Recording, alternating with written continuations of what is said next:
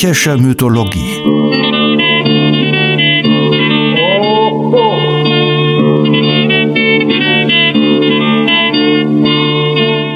Helgas nützlicher Podcast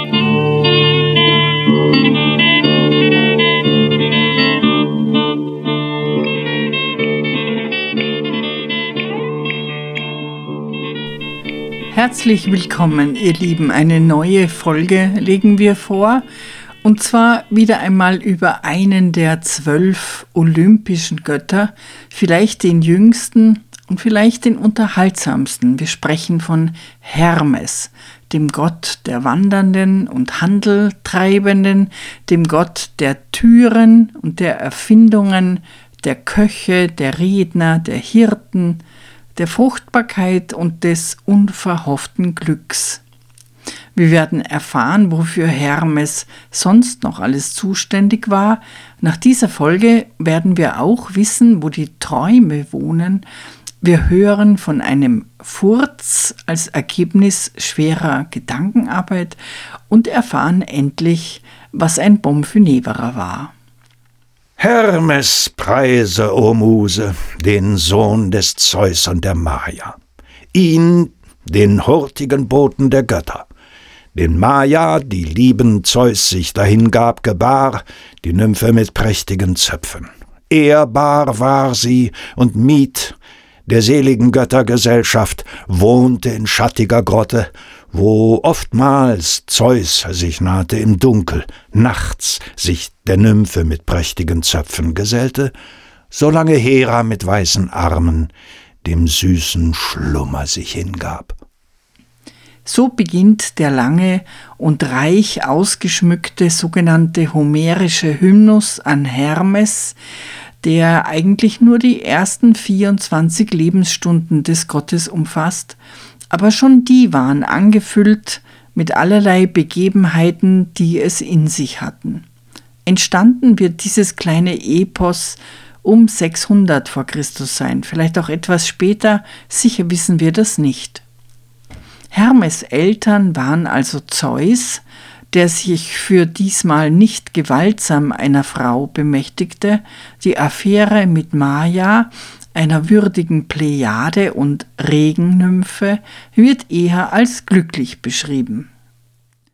Als das Geschehene ans Licht sich drängte und offenbar wurde, da gebar sie ein wendiges, kluges, gewinnendes Knäblein, jenen nächtlichen Späher und Hüter der Tore.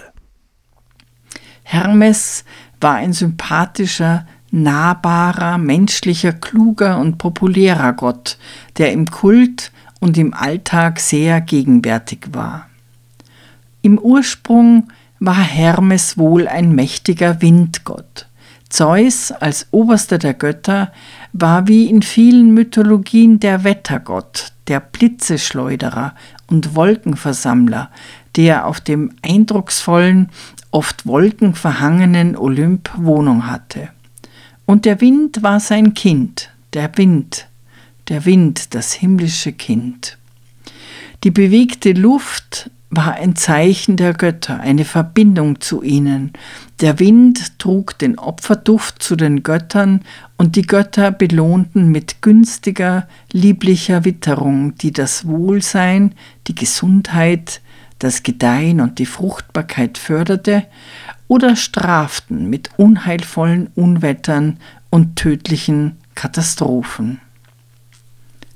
Auch den alttestamentarischen Gott sehen wir mit Wolken und Winden in Verbindung. In Psalm 104 heißt es, Du fährest auf den Wolken wie auf einem Wagen und gehest auf den Fittichen des Windes der du machest deine Engel zu Winden und deine Diener zu Feuerflammen. Daher stammt es, dass der Wind Gott der Götterbote war, wie Hermes gleich in den ersten Zeilen des Hymnus genannt wurde. Besonders Zeus sandte ihn aus, aber die Winde standen allen Göttern zur Verfügung. Sie konnten ihre Lieblinge mit günstigem Wind unterstützen oder wie besonders Poseidon, mit Stürmen vernichten. Hermes vertrat nicht nur den Willen des Zeus, sondern zuweilen auch der ganzen Götterversammlung. Zeus sah in Hermes seinen Herold, etwa so, wie Homer die Figur überlieferte und wie es wohl auch historisch zu sehen ist. Jeder Fürsten- oder Königshof hatte einen Herold, einen Kerix, der den Fürsten begleitete und seine Würde verkörperte. So wurde auch Laios bei der sagenhaften Begegnung auf dem Dreiweg mit seinem Sohn von vier Leibdienern und seinem Kerix begleitet, der den Heroldsstab führte. Ödipus ließ sich aber dadurch nicht beeindrucken und ermordete den König mitsamt Kerix, weil ihm der königliche Wagen nicht Platz machen wollte. Nur einer der Diener entkam. Die Folgen sind bekannt. Der Keryx hatte verschiedene Aufgaben. Er reichte dem Sänger bei Hof die Lyra, er teilte das Fleisch zu, er mischte Wein und Wasser, er lenkte den Wagen und trieb kostbare Opfertiere zum Altar. Auf vielen Bildwerken ist er so dargestellt. Er hält die Opferschale oder hat die Tiere in Obhut. Sappho besingt Hermes als geschickten Mundschenk der Götter. Wie im Mittelalter die Aufgabe des Herolds, war späterhin die eines Kerks vornehmlich politisch. Er war unantastbar, auch in Kriegszeiten, und oft als Unterhändler unterwegs, kannte sich im Recht aus und sorgte für die Einhaltung von gewissen Standards. Als Kerygster hatte Hermes die Würde eines erfahrenen Mannes und wird dementsprechend mit Bart dargestellt. Das änderte sich, als die Griechen sich dem Ideal der jugendlichen Kraft verschrieben. Schnelligkeit und Kraft waren die hervorstechendsten Eigenschaften, die der Götterbote haben musste. Und so wandelte sich Hermes zum jugendlich dynamischen Vorbild, Hermes sozusagen der ewige kleine begabte Bruder. Als solcher schmückten seine Statuen alle Gymnasien und Palästren, und Hermes wurde zum Gott der Körperertüchtigung und der Wettkämpfe und die hoffnungsfrohen Epheben brachten ihre Opfer bevorzugt ihm dar. Wie Homer erzählt, brachte eine Mission Hermes zu der schönen göttlichen Nymphe Kalypso. Zeus schickte ihn dorthin, um die Heimfahrt des Odysseus zu betreiben. Kalypso, die Odysseus liebt, muss ihn freigeben, Sie wird ihm dann ein Floß bauen und ihm den weiteren Weg weisen, der ihn zunächst zu Teiresias in die Unterwelt führen wird, wie wir gehört haben. Hier beschreibt Homer genau, wie Hermes mit goldenen Sandalen und Keryx Stab sich durch die Luft bewegt. Er kommt vom Olymp herab, steht wie ein Hubschrauber in der Luft über Pierien das ist eine heute noch so genannte liebliche Küstenlandschaft zu Füßen des Olymp, um dann wie eine Möwe in wilden Schwüngen knapp über der Wasseroberfläche rasend schnell zu der geheimnisvollen Insel zu fliegen. Hermes eilte und band sich unter die Füße die schönen goldenen ambrosischen Sohlen, womit er über die Wasser und das unendliche Land im Hauche des Windes einherschwebt. Hierauf nahm er den Stab, womit er die Augen der Menschen zuschließt, welcher er will, und wieder vom Schlummer erwecket. Diesen hielt er und flog, der tapfere Argos-Besieger, stand auf Pierien still und senkte sich schnell aus dem Äther nieder aufs Meer und schwebte dann über die Flut wie die Möwe, die um furchtbare Busen des ungebändigten Meeres Fische fängt und sich oft die flüchtigen Fittiche netzet.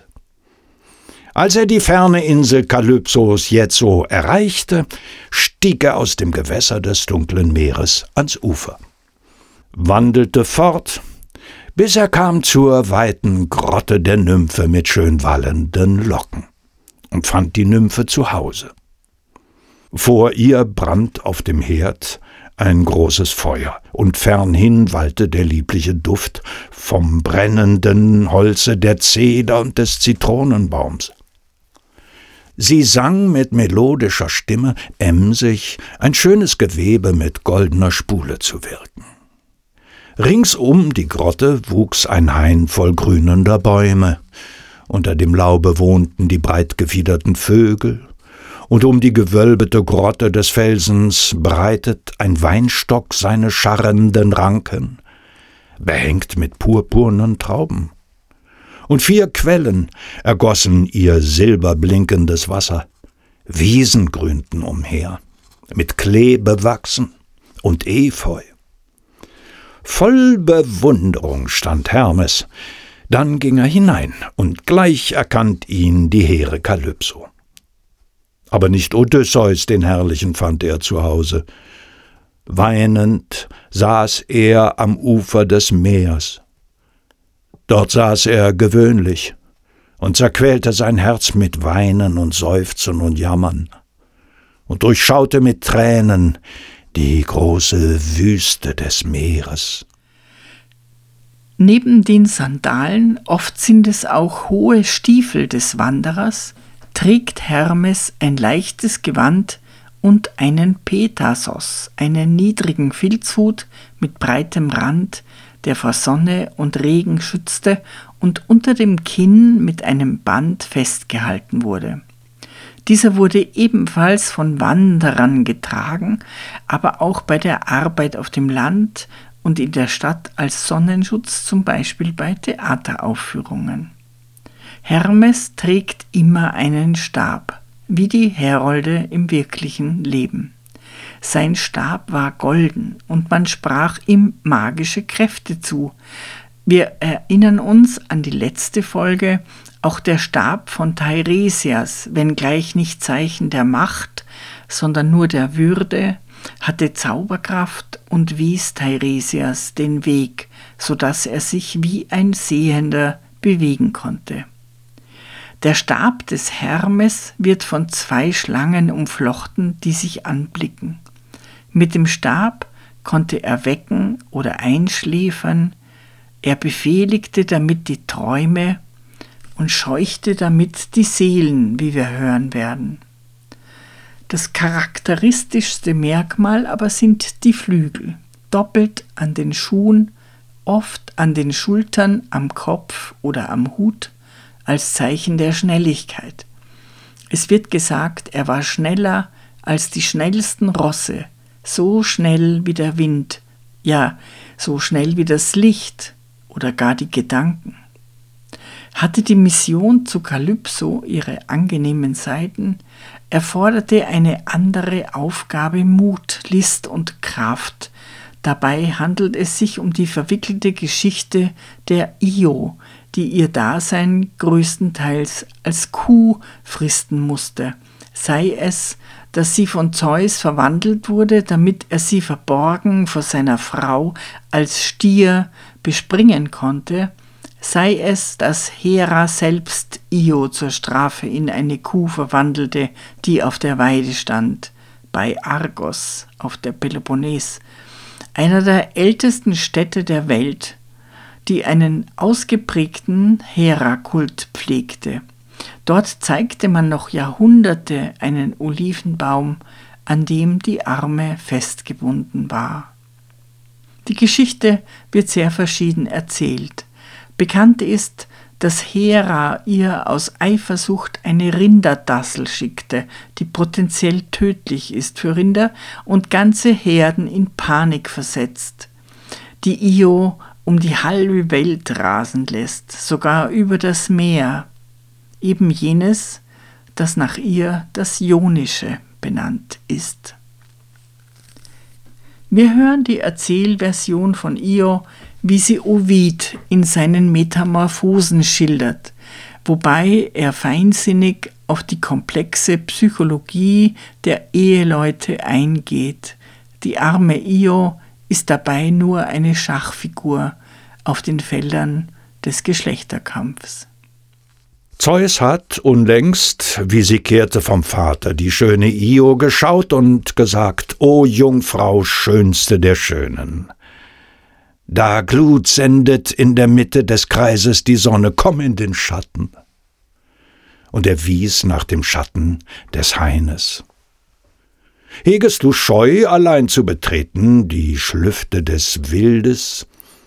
Sicher geleitet ein Gott dich hinein in die Tiefe des Waldes und kein niedriger Gott, nein, welcher das himmlische Zepter hält in gewaltiger Hand und zuckende Blitze versendet. Fliehe mich nicht. Denn sie floh. Hinweg schon über die Weiden war sie geeilt. Da umhüllte der Gott mit Dunkel die Lande, weit und breit, und hemmte die Flucht und nahm ihr die Ehre. Grad auf die Felder hinab sah Hera indes von der Höhe und war erstaunt, dass Nacht am heiteren Tage flüchtige Nebel gebracht. Wohl merkte sie, dass sich die Dünste weder entwandten dem Fluss, noch stiegen vom wässrigen Boden, und nach dem Ehegemahl sucht rings ihr spähendes Auge, da ihr die Schliche bekannt des Gatten. Sie hieß sich entfernen, die Nebel, Zeus doch hatte geahnt, der Gattin Besuch und gewandelt Io zuvor. Auch als Kuh ist sie schön. Die Göttin zwar ungern, preist das stattliche Rind und sie fragt, sich verstellend, wessen es sei und woher und wohin zur Herde gehörig. Dass sie die Erde gezeugt, lügt Zeus, um weiteren Fragen, wie sie entstand, zu entgehen. Zum Geschenke begehrte sie Juno. Was nun tun? Weigerung regte Verdacht. Also schenkte er sie. Und Hera bestellte den Argos zum Hüter, dass niemand sie stehle. Hundert Augen zugleich trug Argos am Haupt in der Runde. Immer ergaben sich zwei in wechselnder Folge dem Schlummer, während die anderen allachtsam auf dem Posten verblieben. Wie er den Stand auch immer gewählt, er schaute nach Io. Io stand vor dem Blick. Auch wenn er gewendet das Antlitz. Weiden darf sie am Tag. Ist unter der Erde die Sonne, schließt er sie ein und legt um den Hals unwürdige Bande. Nahrung ist ihr das Laub von den Bäumen und bittere Kräuter. Statt auf schwellendem Fühl muss ruhen auf dem Boden die Arme. Wollte sie klagen ihr Leid, so stieg ein Gebrüll aus dem Munde. Bebend vernahm sie den Ton und erschrak vor der eigenen Stimme. Auch an den Strand, wo oft sie vormals pflegte zu spielen, kam sie, und wie sie im Wasser die Hörner erblickt, da bebt sie und flieht vor sich selbst mit Entsetzen. Doch ein Ende der Qual zu bereiten, rufe Zeus nach dem Sohn und gebietet durch Mord zu vertilgen den Argos. Rasch nimmt jener den Hut auf das Haupt und an die Füße die Flügel. Als Hirte treibt er quer durch die Gefilde die Ziegen und bläst auf gefügeten Halmen gar liebliche Melodie. Zauberisch klang das neue Getön dem hundertäugigen Argos. Ey, wer immer du seist, rief Argos, du könntest dich setzen zu mir, hier, auf den Stein. Hermes nahm Platz und wusste, mit vielem Gerede plaudernd, zu dehnen den Tag und strebte, die wachsamen Augen einzuwiegen, gemach mit Musik auf der Flöte der Rohre. Jener bekämpft jedoch des Schlummers gelinge Bestrickung, und obschon sich dem Schlaf ein Teil von den Augen ergeben, hält er die anderen wach, doch allmählich sah Hermes alle die Wimpern gesenkt und verdeckt vom Schlummer die Augen. Gleich nun hält er die Stimme zurück und verstärkt die Betäubung mit dem bezaubernden Stab, die schläfrigen Lieder bestreichend. Rasch dann führt er den Streich auf den Nickenden, mit dem gekrümmten Schwert, wo das Haupt sich schließt, an den Hals und stürzt ihn vom Felsen blutig hinab und befleckt das schroffe Gestein mit dem Blute. Weitere Aufgaben für Hermes auf Geheiß der Götterversammlung oder Zeus persönlich bestanden darin, Zeus die Schicksalswaage zu halten, er führt die drei Göttinnen, die um den goldenen Apfel streiten, zu Paris, er raubt die schöne Alkmene aus dem Sarg, um sie Radamant auf der Insel der Seligen zuzuführen, und er leistet Begleitschutz für viele der jugendlichen Helden und bringt sie sicher durch allerlei Fairnisse, zum Beispiel Perseus, Achill oder Herakles. Speziell rettet er zahlreiche Götterkinder und verbringt sie an sichere Orte. Dionysos übergibt er den Nymphen, Asklepios rettet er vom Scheiterhaufen und bringt ihn zu Chiron. Aristeus bringt er den Horen, auch die Dioskuren rettet er, auch Ion und Herakles. Da der stets gehorsame Hermes so viel unterwegs war, war er der Patron aller Wandernden und Reisenden und damit zusammenhängend des Handels. Sein Name steht Pate für die sogenannten Hermen, ursprünglich wohl einfache Kultsteine, die sich zu Marksteinen entwickelten. Sie ließen sich in den Städten finden, etwa auf öffentlichen Plätzen oder vor Bibliotheken, aber immer unter freiem Himmel. Auch Privathäuser oder Toreingänge wurden häufig mit einer Herme versehen. Sie wurden allgemein als geweiht und schutzbringend angesehen. Sie standen aber auch in freiem Gelände, auf gebahnten oder ungebahnten Wegen und Straßen. Die Hermen sind hölzerne oder steinerne Stelen oder Pfeiler, deren vier Seiten möglicherweise auf die vier Windrichtungen verweisen. Oft waren sie mehr oder weniger kunstvoll gestaltet, es krönte sie ein Kopf, der Hals wuchs praktisch aus der Stele heraus, an den Schultern war oft ein Stab, an dem man Hut oder Gepäck ablegen konnte, und in naturalistischer Höhe wuchs aus der sonst glatten Stele ein männliches Glied. Die hermengeschmückten Plätze luden oft zur Rast ein oder glichen Kultplätzen, an denen es erbauliche Sprüche zu lesen gab. Hermen konnten auch die Entfernung angeben oder sie wiesen den Weg oder zumindest gaben sie Orientierung, dass man sich nicht verirrt hatte. Oft legte man dort trockene Feigen oder ähnliches ab, um Wanderer zu erfreuen. Die Hermen markierten aber nicht nur Wege, sondern wie Grenzsteine dienten sie als Kennzeichnung für Besitz und trennten öffentlichen und privaten Grund. Mit ihrer Mischung aus Weihe und sichtbarem männlichen Stehvermögen sollten sie bewahren und Eindringlinge oder Frevler aller Art als Warnung dienen, weshalb Hermes auch als Gott der Türen galt. Hermes, der Windgott, war aber auch der Gott des Glücksfalls, eines ungehofften glücklichen Zufalls, und auch die Lose standen unter seinem Schutz. Das wird wohl damit zusammenhängen, dass das Glück kommt und geht wie der Wind, auf den ebenfalls kein Verlass ist. Und da darf ich ausnahmsweise eine österreichische Weisheit zitieren. Und das Leben ist ein Haus, geht der Wind ein und aus, und das Glück kommt und geht, und das Absperren nutzt nicht. Ja, ich weiß nicht, was treibt, dass nicht allweit drin bleibt. Mit dem Bild des angenehmen, erfrischenden Windes hängt wohl zusammen, dass Hermes auch als Förderer der Gesundheit und der Fruchtbarkeit verehrt wurde.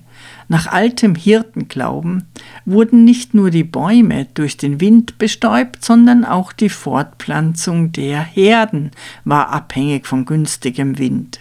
Hermes war also auch ein Gott der Hirten und wird oft wie Jesus dargestellt mit einem jungen Widder oder Lamm über den Schultern. Wir haben schon von dem geheimnisvollen goldenen Stab des Hermes gehört und dass er damit Schlaf und Traum bringt. Tatsächlich galt das letzte Opfer am Tag vor dem Schlafengehen vielerorts Hermes, von dem man erholsamen Schlaf und angenehme Träume erbat. Man stellte sich vor, dass die Träume von weit her durch die Luft kamen. Man stellte sich auch einen bestimmten Ort vor, wo die Träume wohnten, nämlich in der Nähe der Asphodelos-Wiese, einem lieblichen Ort in der Unterwelt. Bei Vergil sitzen die Träume unter den Blättern einer Ulme. Hermes holt also die Träume aus dem Jenseits und auch der Schlaf, dessen Herr er ist, hat ja etwas so Geheimnisvolles, dass wir den Schlaf mit einer anderen Welt in Verbindung bringen.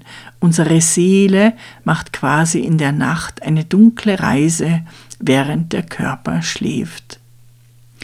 Wir haben Hermes schon kennengelernt als schützenden Begleiter junger Helden und kleiner hilfloser Säuglinge, und so wurde von ihm geglaubt, er leite auch die Seelen schirmend in die Totenwelt. In dieser Rolle heißt er Psychopompos, der Seelenführer. Hiervon wiederum kommt das französische Pompe funèbre, wovon der Wiener Ausdruck Bombe funèvre kommt, für einen Seelenbegleiter anderer Art. Der Ausdruck bezeichnet einen eher ausgestorbenen Gelegenheitsberuf, jemanden, der in Uniform, die meist schon bessere Tage gesehen hat, für ein Trinkgeld trauernd hinter einem Sarg hergeht. Auch die vedische Mythologie kennt Wesen, die aus der Totenwelt kommen und für den Schlaf zuständig sind. Es sind die Sarameyas, Wächter des Unterweltgottes Yama, die von ihm als Boten zu den Sterblichen geschickt werden. In der Rigveda entstanden vielleicht 700 Jahre vor Ilias und Odyssee, singen sie ein Schlummerlied. Die Mutter schlaf, der Vater schlaf, es schlafe Hund und Hausherr auch, es schlafe alles, was verwandt, es schlafe ringsumher das Volk. Wer sitzet und wer sich bewegt und auch wer stehend uns erblickt? Die Augen derer schließen wir, so wie wir schließen dieses Haus. Die Frauen, die auf Bänken ruhen, auf Sänften und auf weichem Bett, die Jungfrauen reinen Duftes voll, die alle senken wir in Schlaf. Hermes, der Windgott, ist also zuständig dafür, dass wir schlafen können. Er lässt die Träume aus dem Jenseits kommen und er leitet unsere Seelen nach dem Tod dorthin. Die Seele war luftartig gedacht, beflügelt.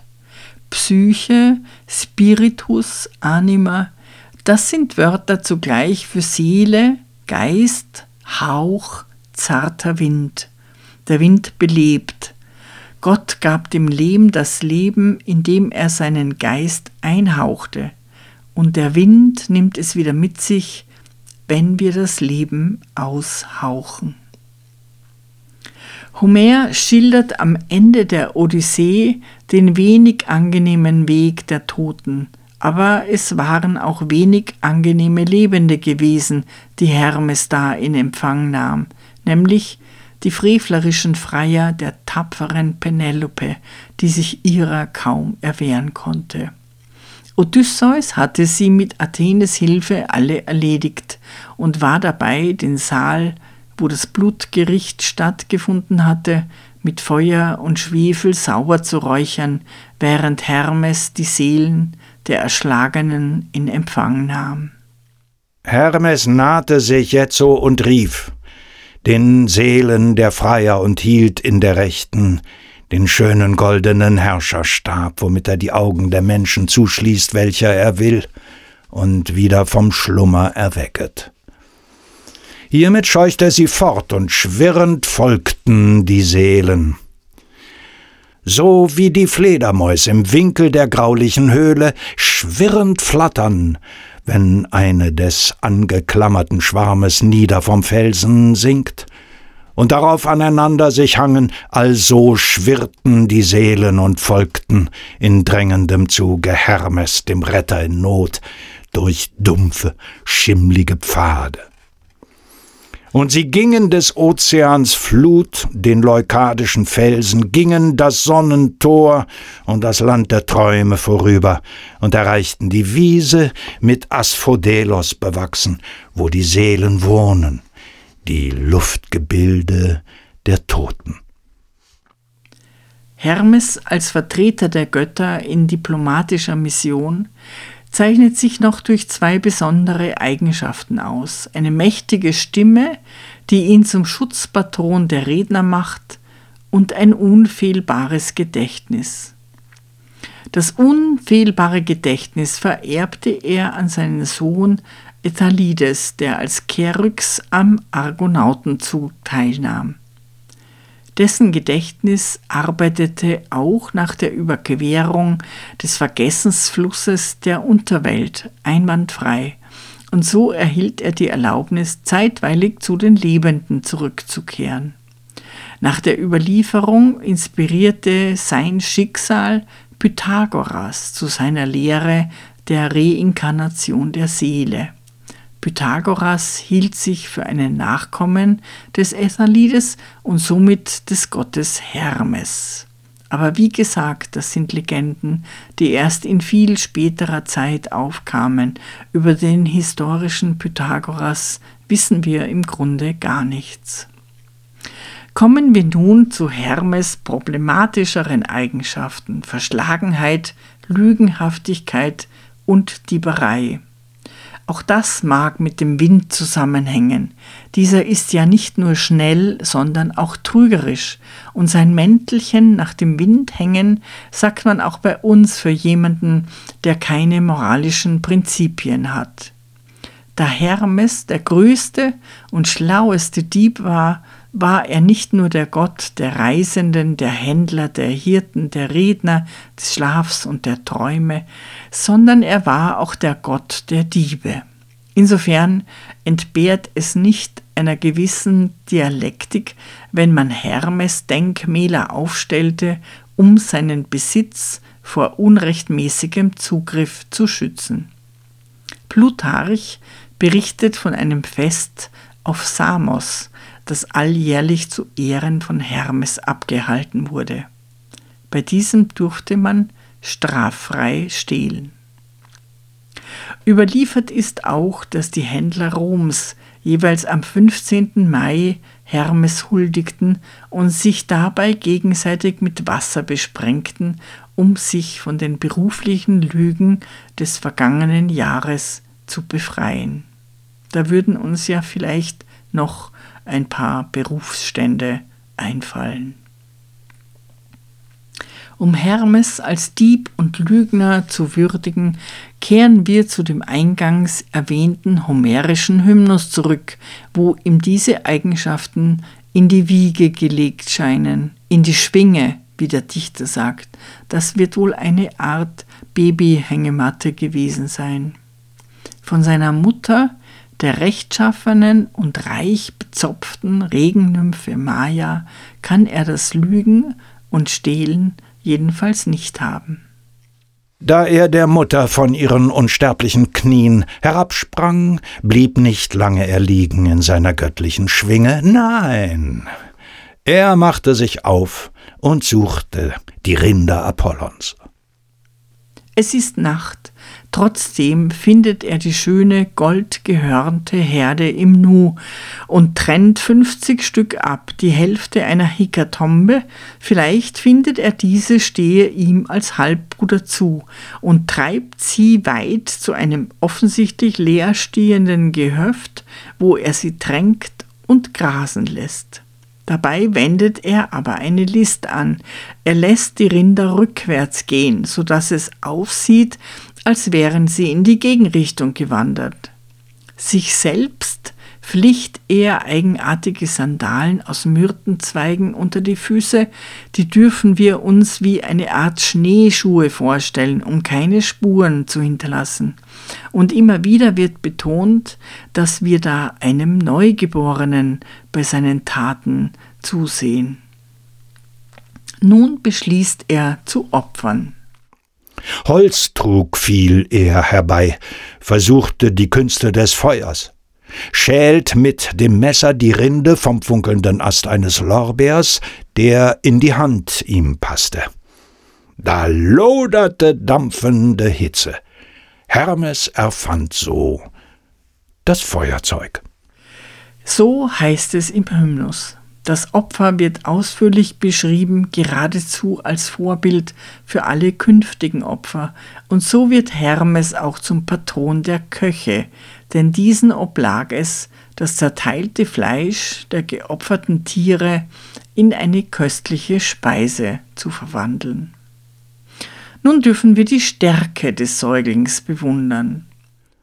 Während die Kraft des mächtigen Brandes das Feuer nun fachte, zog er ein paar der glänzenden, brüllenden Kühe ins Freie, nahe heran an das Feuer. Er hatte mächtige Kräfte, streckte sie beide rücklings zu Boden, so sehr sie auch schnaubten, beugte sich, drehte sie seitwärts und bohrte das Mark aus dem Rückgrat. Hermes zerlegt die Tiere fachgerecht und bereitet zwölf Teile für zwölf olympische Götter. Er zählt sich also schon dazu. Er lost die Teile und, Überraschung, bekommt selbst den besten. Er vernichtet die Sandalen als Beweisstück und geht nach Hause. Der Morgen dämmert, und wir werden sehen, wie er das Problem vieler jugendlicher Nachtschwärmer löst, die verschlossene Haustüre. Nicht umsonst ist Hermes der Windgott. Aber als nun die Gottheit dies alles gebührlich vollendet, warf die Sandalen er weg in den strudelnden Strom des Alpheios, ließ die Kohlen verglosen und fegte den rußigen Staub fort während der Nacht. Es strahlte der Mond nun in leuchtender Schöne. Flugs nun eilte er heim. Noch war es früh.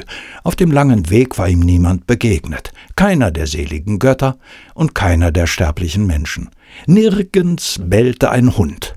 Zeus Sohn, der hurtige Hermes, schob gekrümmt sich zusammen und schloff durch die Riegel der Türe grad wie ein Lüftchen im Herbst, wie ein Nebelgewoge. Hurtig stieg nun der ruhmvolle Hermes hinein in die Schwinge, wand um die Schultern die Windel, als wär er ein lallendes Kindlein. Mutter Maya aber weiß alles, da nützt kein noch so lautloses Gleiten in die Schwinge. Was denn, du schillernder Planer? Woher denn in nächtlicher Stunde kommst du? Schamlos von unten bis oben. Ich glaube wahrhaftig, unter den Fäusten Apolls wirst du in kurzem verschwinden, grad durch die Vortür, mitsamt deinen nutzlosen Windeln. Und jetzt hat der neugeborene Lügenbold seinen ersten Auftritt. Liebe Mutter, was tust du mir da? einem armen, hilflosen Knäblein. Reden kann es noch nicht und gar nichts weiß es von Freveln. Ängstlich ist es und fürchtet sich sehr vor dem Schelten der Mutter. Ich aber will auf den Pfad der besten Kunst uns nun bringen, dauernd Rinder hüten für dich und für mich, denn wir beide, die wir ja auch zum Kreis der unsterblichen Götter gehören, können es doch nicht ertragen, so ganz ohne Gaben und Bitten hier zu weilen, wie du es befiehlst. Denn besser ist's, täglich reich im Besitz vieler Güter, mit Göttern kosen und plaudern, als dieses Hocken in dämmriger Grotte. Lässt es der Vater nicht zu, dann Hauptmann werd ich von Dieben und Räubern, das kann ich. Schillers Franz Mohr lässt grüßen. Jedenfalls funktionieren seine Listen nur bedingt. Apoll sucht seine verschwundenen Rinder, wundert sich zwar über die seltsamen Spuren der Myrtensandalen und die Tritte der Tiere, die in die verkehrte Richtung weisen, aber ein alter Hirte erzählt ihm, er habe jemand gesehen, der eine Herde seltsam wandern ließ. Apoll durchschaut alles, stürmt zur Grotte der Maya und stellt seinen Halbbruder zur Rede. Hermes sah den Apollon voll Wut und schlüpfte schnell in die Windel. Wie Asche große kohlende Haufen von Stämmen des Waldes zudeckt, grad so verrollte Hermes sich selbst, machte ein Häufchen zusammen aus Kopf und Händen und Füßen, grad wie ein junges Tier im Versteck, als wird er zum süßen Schlummer gerufen und wachte doch wirklich. Knäblein, hier in der Schwinge, verrate mir schleunigst die Rinder. Sonst werden gleich wir beide uns streiten und nicht gerade in Schönheit. Denn ich pack dich und werf dich hinab in des Tartaros Tiefe O Sohn der Leto, was sprachst du denn da für grausame Worte? Kommst hierher auf der Suche nach Rindern von deinen Gefilden. Nichts erfuhr ich, nichts sah ich, nicht hörte ich ein Wörtchen von andern. Schau doch nicht aus wie ein starker Mann, wie ein Ochsentreiber. Nicht für mich wäre das, anderes ist mir viel lieber. Schlaf, und Milch meiner Mutter. Die Windel lieb ich und warme Bäder. Gestern kam ich zur Welt, die Füßlein sind zart. Willst du? So will ich dir schwören, beim Haupt unseres Vaters. Apoll wird es zu bunt.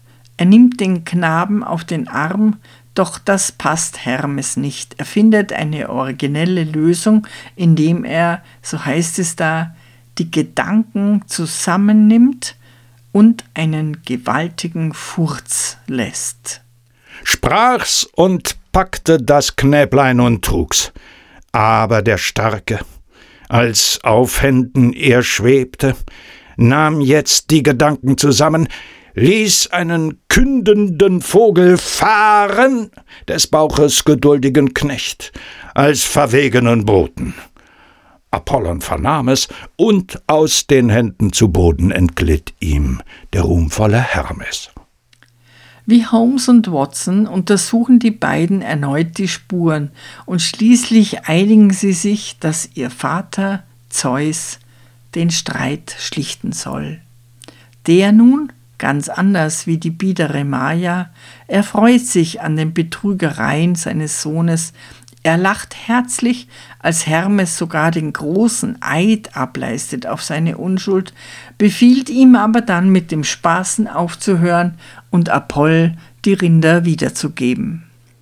Zeus aber lachte schallend heraus beim Anblick des Kindes, das voller übler Gedanken so trefflich und findig daherlog wegen der Kühe, Darauf befahl er den beiden, in Eintracht sollten sie suchen und Hermes den Plan dann ohne Hintergedanken zeigen, wo er die Rinder versteckte.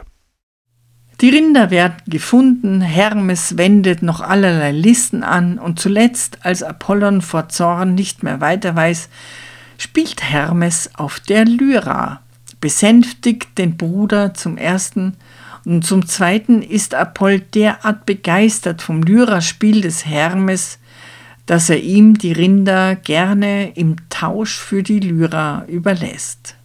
Es gibt ein Happy End in Bruderliebe und mit väterlichem Segen. Schließlich hat der große, mächtige Bruder etwas gelernt von dem Wicht, und zwar keine Kleinigkeit. Klein Hermes hat es geschafft, sein erster Lebenstag ist noch nicht vorüber, und schon hat er sich seinen Platz im Kreise der olympischen Götter erobert. Ganz anders als der verkrüppelte Bruder Hephaistos, der sich in der Höhle verbarg, von Dionysos mit List und Gewalt in den Olymp gezerrt werden musste und der dort nie recht heimisch wurde. Damit stellt der Hymnus eine der Grundzüge des Windgottes unter Beweis, seine unglaubliche Geschwindigkeit. Aber woher hatte denn Baby Hermes die Lyra? Das habe ich vorhin unterschlagen. Als Hermes sich auf den Weg machte, die Rinder zu stehlen, begegnete er einer Schildkröte und bei ihrem Anblick hatte er eine Idee. Er nahm sie mit, tötete sie, bespannte den hohlen Panzer mit Schnüren aus Darm, setzte noch Kuhhörner auf, probierte den Anschlag mit einem Plektron und sang gleich einmal ein prächtiges Lied auf seinen Vater, seine Mutter und sich selbst und überhaupt auf die Herrlichkeit der Götter.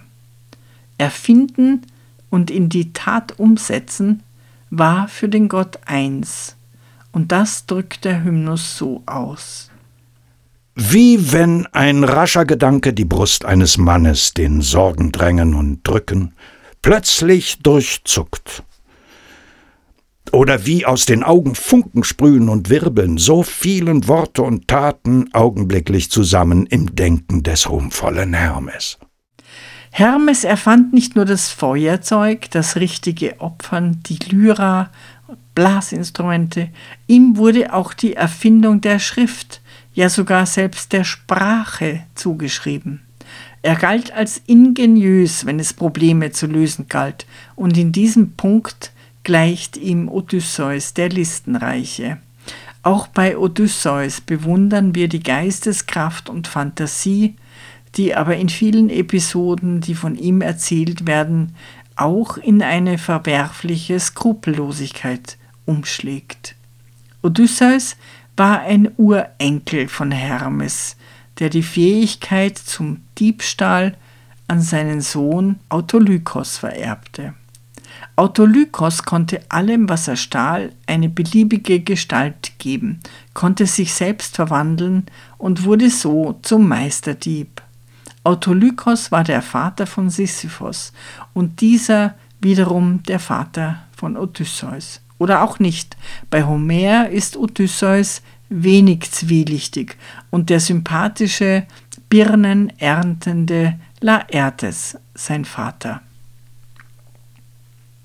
Heute lebt Hermes weiter in Emblemen von wirtschaftlichen Betrieben, Versicherungen oder Marktforschungsinstituten, vor allem aber ist sein Name aufgehoben im Begriff Hermeneutik, was man vielleicht grob mit Interpretation umreißen könnte.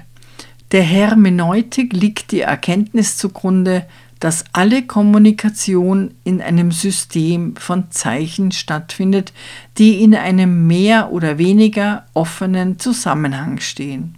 In der Antike interessierte man sich für die Bedeutung der Dinge hinter der offensichtlichen Bedeutung und diese Beschäftigung betrieb man wissenschaftlich. Die Offenlegung einer verborgenen Bedeutung nannte man Mantik, womit eng Weissagung und Orakel zusammenhängen. Als Bote der Götter vermittelte Hermes die Botschaft, und nichts kann übermittelt werden ohne Interpretation, ohne Deutung, und das erfasst vielleicht das tiefste Wesen dieses Gottes, denn ohne seine quasi Übersetzung bleiben die Götterbotschaften kryptisch. Der geniale Paul Watzlawick hat so ausgedrückt. Wahr ist nicht, was A sagt, sondern was B versteht und das in größere Übereinstimmung zu bringen, dabei hilft uns Hermes bis heute.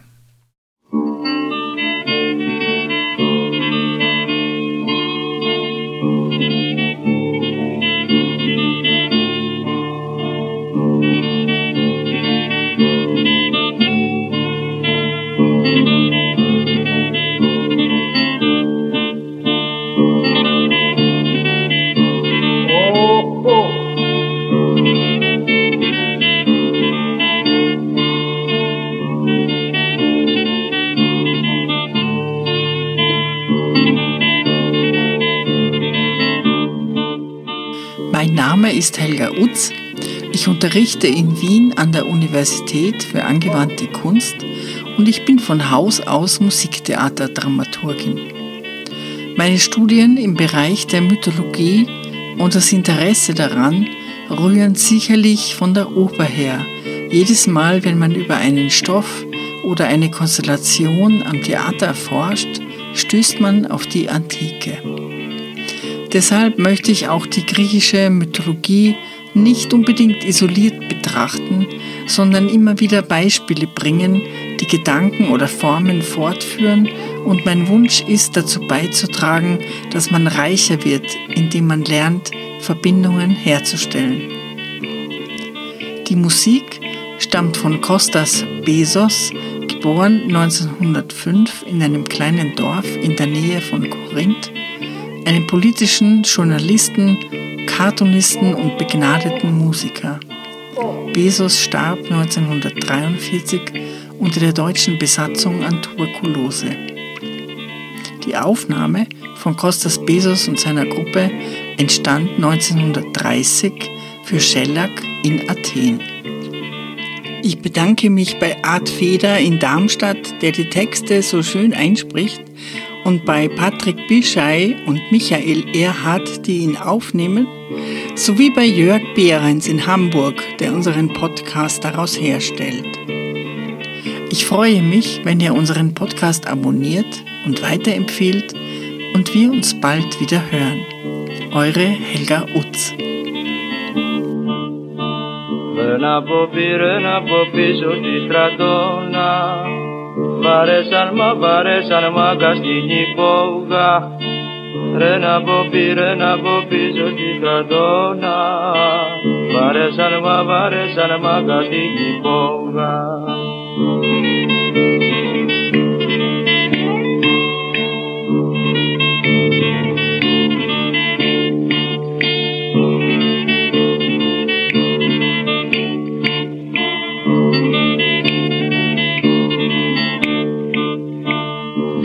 nasz babeni, nasz baciuś me dokupio. Kierichni mu, kierichni mu, zmulasz to rupo. Beni nasz babeni, nasz baciuś me dokupio. Kierichni mu, kierichni mu, zmulasz to rupo.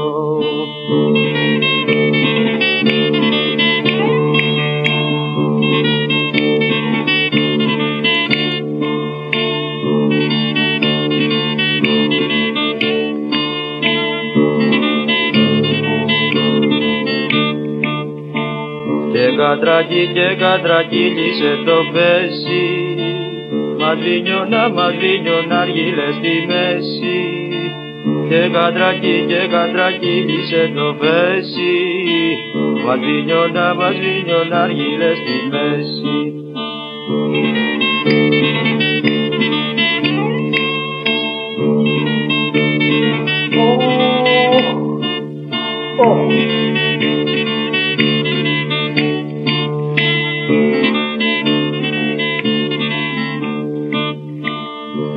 τον Ανά και τον ανάβει Κυριακούλα. Ρε που κοιτά γύρα και τσιγαριές στη ζούλα. Και τον Ανά και τον ανάβει Κυριακούλα. Ρε που κοιτά γύρα και τσιγαριές στη ζούλα